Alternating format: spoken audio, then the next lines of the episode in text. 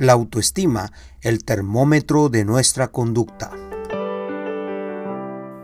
Momentos con la palabra presenta En el punto. Un desafío para la familia moderna con el pastor Leonel de León.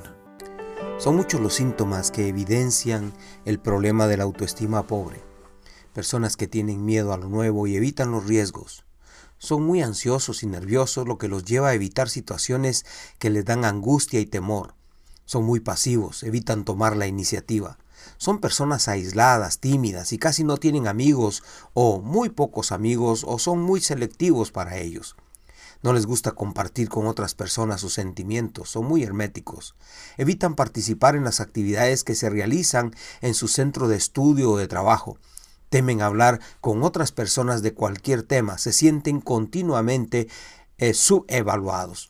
Dependen mucho de otras personas para hacer sus tareas o realizar cualquier actividad. Se dan por vencidas antes de realizar o iniciar cualquier actividad. Estos y otros síntomas seguiremos mencionando, pero quiero decirles algo importante. Todo esto, por supuesto, afecta en las relaciones interpersonales. Esto puede ser un factor que determina la funcionalidad o la disfuncionalidad de un buen matrimonio. Por lo tanto, ponerle atención de verdad vale la pena y lo invito a que lo haga.